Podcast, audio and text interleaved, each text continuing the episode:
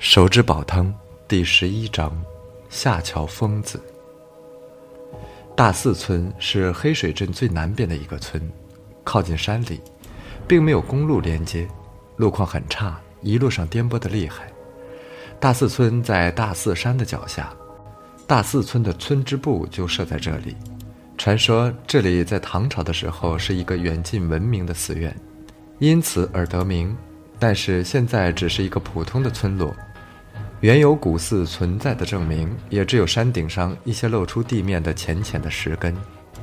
通往山顶的阶梯还留有一些，不过也只是顽童玩耍的去处。大寺村总共下辖有七个村庄，几乎都是隔山分布，从一座山到另外一座山才能到达另外一个村庄。这里就是肖小白他们此次的目的地。按照养殖场抓到的那帮盗窃团伙的供词描述，十六日晚至十七日凌晨，他们在这一带的村庄盗窃了近二十头大肥猪，几乎每个村子都有分布。他们也不知道到底那几头猪是从哪个村子盗窃而来。肖小白他们现在唯一能做的就是按着村子进行询问调查。上桥村是他们的第一站，今天恰好是星期天。山村里的孩子们都在村边玩耍，看到警车过来，一阵风的都跑到村口看警车。村里的大人们也被惊动了，也都凑成群站在村口指指点点。小哥，农村人怎么这么爱看热闹啊？你小时候是不是也一看到警车就屁颠屁颠的跑过来跟着看？小钱凑过来跟肖小白打趣：“屁话，我小时候哪里能看到桑塔纳型的警车？”能看到一辆拖拉机，就得跟着跑半天。两人一边说话一边下了车。老乡们，我们是来调查前几天你们这里被盗的事情。你们村上有哪几家被偷了猪的？请带我去看一下，然后做一下记录，好不好？肖小白的话音一落，人群里轰的一声就炸开了锅。老山，你不是说报案也没用吗？都没去报案呢，警察都来了。一个看起来有四十多岁的黑瘦中年男人扛了身边的人一膀子：“快去呀！警察都上门了，还不去说？”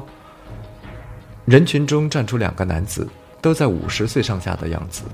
肖小白明白，他们看起来有五十多岁的样子，很可能只有四十岁。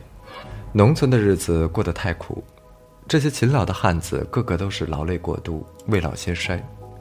俺家丢了两头，被叫做老山的男子说道。说完这句话，他开始哆哆嗦嗦的在怀里使劲的摸。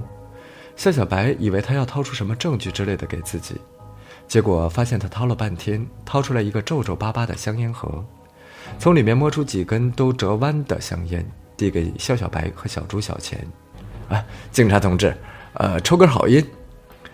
肖小白仔细一看，原来是五块钱一包的红旗渠。一时间无语，啊！我不抽烟的。夏小白真的是不会抽烟，而小猪、小钱倒是会抽。咋了？瞧不起俺农村人的烟？汉子的手抖得更厉害了。夏小白知道，农村人是最实在的，只有他喜欢你的时候，才会把自己觉得最珍贵的东西给你。假如你拒绝，他会觉得受到了极大的侮辱。夏小白无奈的接过烟。凑在汉子点燃的火柴上吸着了，吸了一口就呛得肖小白直咳嗽。人群中响起一阵善意的笑声：“老山，人家后生仔真的不会抽烟，哪里有你这样劝人吸烟的？男的有几个不会抽烟的？不会就学。”老山一边说着，一边帮小朱和小钱也点上了。老乡，咱先办案行不？去你家看看盗窃现场怎么样？肖小白趁着老山点完烟，赶紧插了一句话进来：“先去老穆家，他家丢了四头，俺家不着急，等去完他家再去俺家。”老山指了指另外一个站出来的汉子，这个被称作是老穆的汉子站在那里一句话也不说，只是直勾勾的盯着肖小白。他就那样，不会说话，跟木头疙瘩一样，心眼啊可实诚了。要不咋会叫老穆呢？我带你们去吧。他见了生人就更不说话了。老山一把拉过肖小白的手，紧紧的攥着。今天啊，中午不许走，在俺家吃饭。谁要是敢走，就是瞧不起俺。走，老穆，去你家看看。肖小白感觉攥着自己的大手像老树皮一样粗糙，忽然间想起了父亲的手，不由得心中一酸。老穆家的猪圈已经空了，猪圈有小半间房那么大，里面空空如也。肖小白看了一下。地面上只有烂泥和一些青草的印记，没有任何的异常。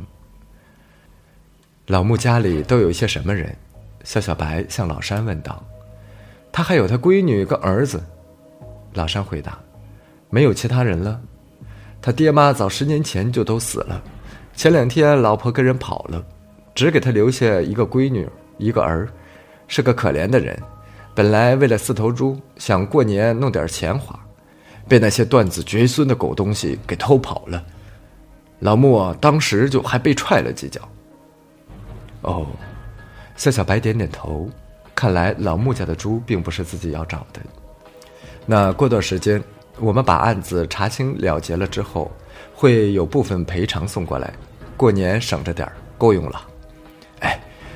老山听了这话，激动的连话都说不出来了，只是一个劲儿的点头。记录了一下老穆家的损失，肖小白一行又来到了老山家。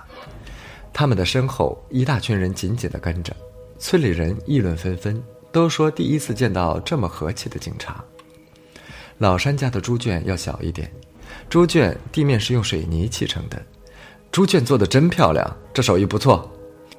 一句话把老山说的乐得合不上嘴，连连摆手说：“啊，自己瞎搞的，瞎搞的。”猪圈的地面是水泥的，所以更好检查。地面上还留有一些猪粪和一些食物的残渣，同样没有发现任何可疑的痕迹。看完这些，肖小白准备让小猪和小钱到下一个村子去。老山似乎看到肖小白的意图，死死地拉着肖小白的手，说了：“今天中午在俺家吃饭，这会儿都快晌午了。你要是要走，那就是瞧不起俺老山。”啊，老山哥。不是我不愿意，我实在是要赶紧调查案子啊。肖小白也有一些无奈，农村人的热情有些时候让人无法拒绝。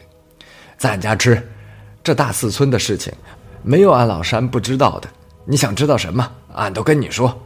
肖小白回头看了一眼小朱和小钱，后者无奈地对他耸了耸肩。饭桌上，夏小白向喝得有点醉醺醺的老山哥问道：“山哥。”最近咱这村听说有老人走失，或者是突然死了就下葬的没有？有，下桥村那个老疯子说跑的找不到了，现在还在找呢。他们当家的听说也是疯疯癫癫的。老疯子，男的女的？女的，都六十多了，疯了几十年了。他生了个儿子也是疯疯癫癫的，今年有快四十了吧？